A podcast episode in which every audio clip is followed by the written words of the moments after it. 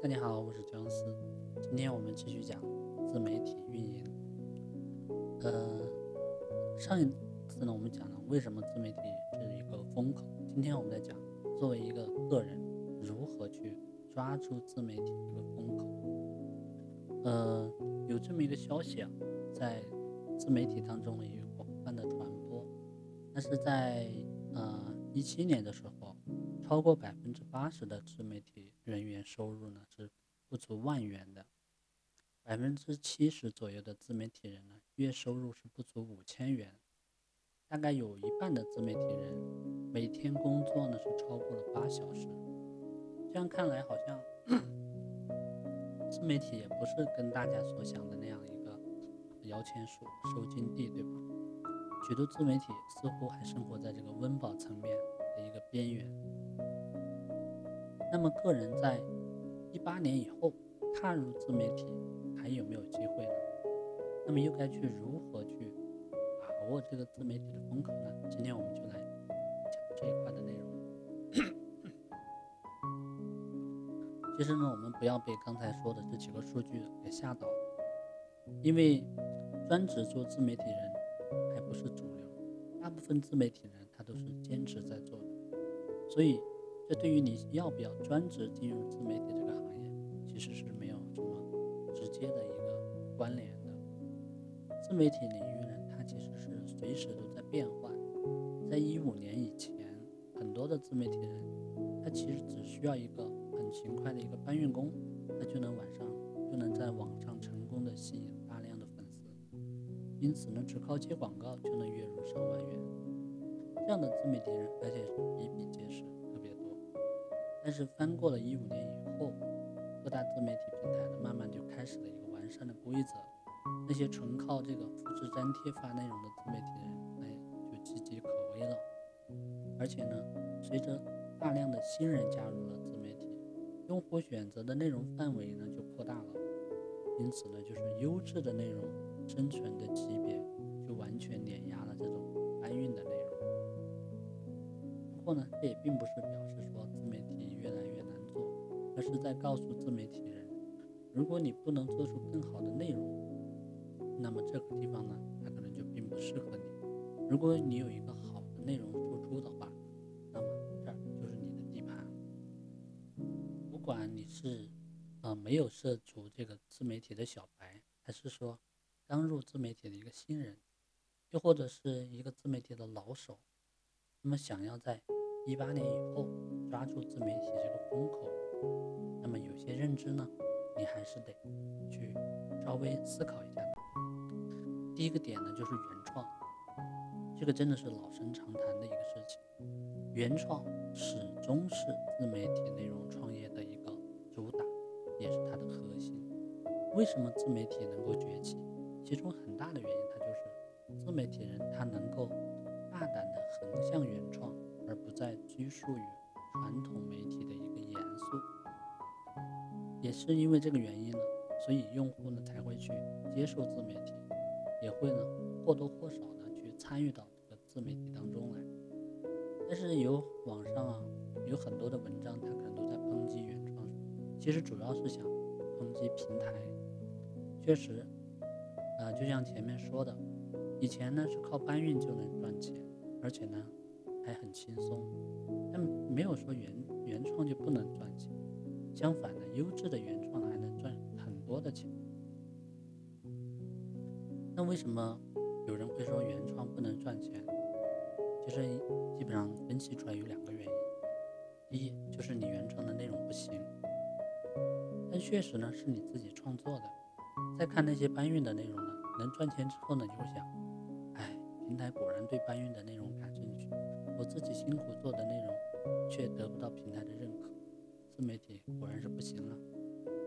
还有一种呢，就是因为种种原因呢，导致你的优质原创内容没有得到分发，就是没有得到平台的一个推荐。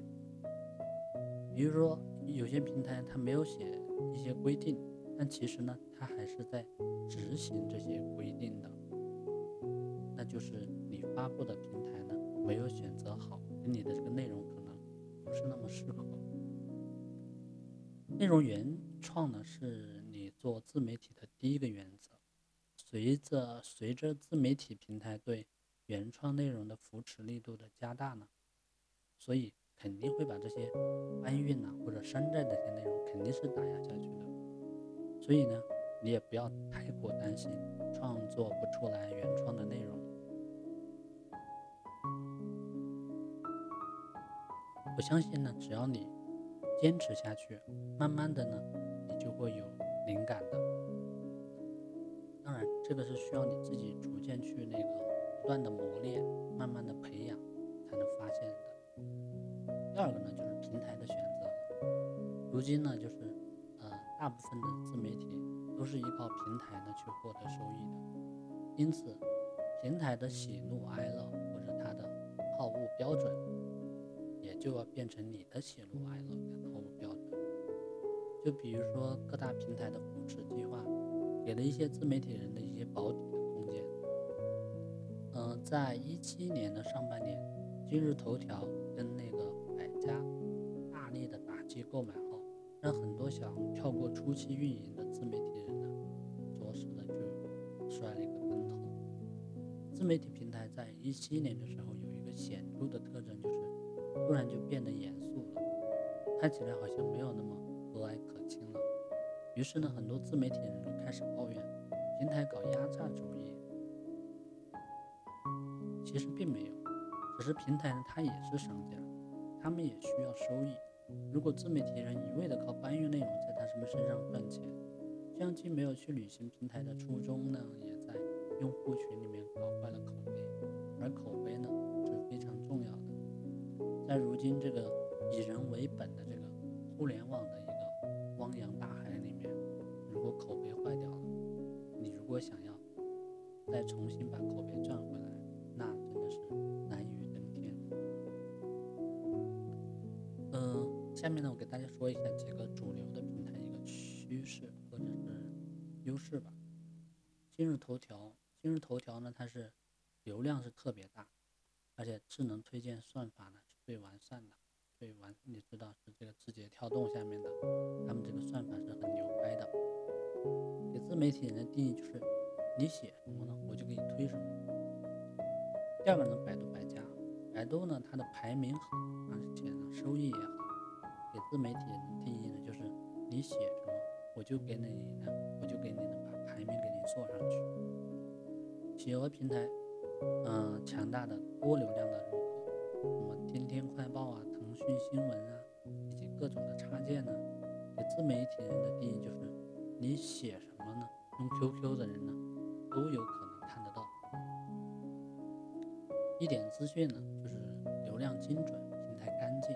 给自媒体人的定义就是，你写什么，用户搜了就给你推。第三个是领域的细分，将来的自媒体呢，它一定是会往。市场细分发展，其实现在目前已经在这样发展，以后可能会发展的更充分一些。可能呢，就是甚至连出发点不同的每个领域都会有不同的声音。比如说，也许呢你的内容很好，但一定呢会有人不喜欢你，或者对你没有感觉。因此呢，就不要去试图想去讨好所有的人，也不用呢去哗众取宠。服务好自己的粉丝才是最重要的。自媒体说白了其实就是粉丝经济，只有信任你的粉丝才会为你买。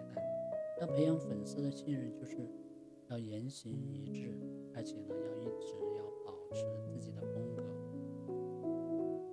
嗯，在整个自媒体品类的格局它形成以后，你在单一的品类当中影响力有多大，就直接影响你的一个变现的能力。现在呢，中国社会这个圈层化的圈层化的特点呢，也直接影响到了一个自媒体。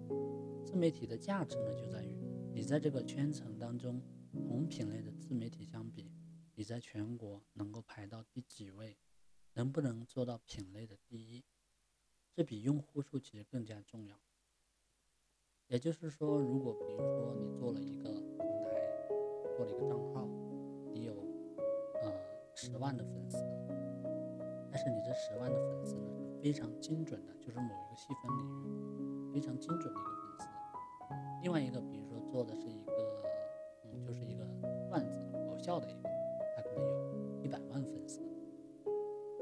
这两者看来好像一百万的粉丝肯定更牛掰，其实不然，因为你这十万的粉丝是某个领域非常精准的，比如说你做的就是啊音乐，对吧？做的音乐，那么有相关的这种啊啊推广产品或者一些呃广告或者一些厂商之类的，他肯定会宁愿呃选十万的这个粉丝，也不会选一百万的，因为十万这个投下去。会能得到更精准的一个回报，而那一百万的粉丝呢，却肯定得不到同样的一个回报。那我们再回过来说，所以呢，就是嗯，用户数呢很重要，但是呢，用户的精准度呢就更重要。我们今天来说，就是所有的自媒体运营者，他能不能生生存的是一个专业化的问题。你有没有冲到前三名的能力？当你在前三名的时候，有没有能力筑起一个足够高的一个城墙，防止呢被别人超过去？这个是非常重要的一个问题，值得每一个自媒体人思考的。第四呢，就是品牌，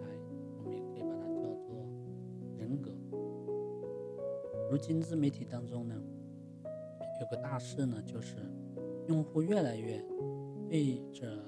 有这种独特创新的自媒体人感兴趣，Happy 酱的八卦文字吐槽，围剿期的这个佛禅思辨，逻辑思维的逻辑思维，米蒙的另类鸡汤，这些呢都是用户倾向选择的一个结果。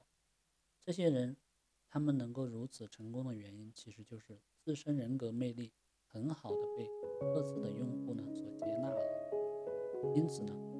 不管他们做出什么样的内容，都有一批忠实忠实的粉丝呢，在帮助他们去分发。所以，一个成功的自媒体，不是说看你的内容有多么的优质，而是看制作内容的那个人能否给这些内容创造出一个独有的性格。今天的分享就到这里，我们下期再会。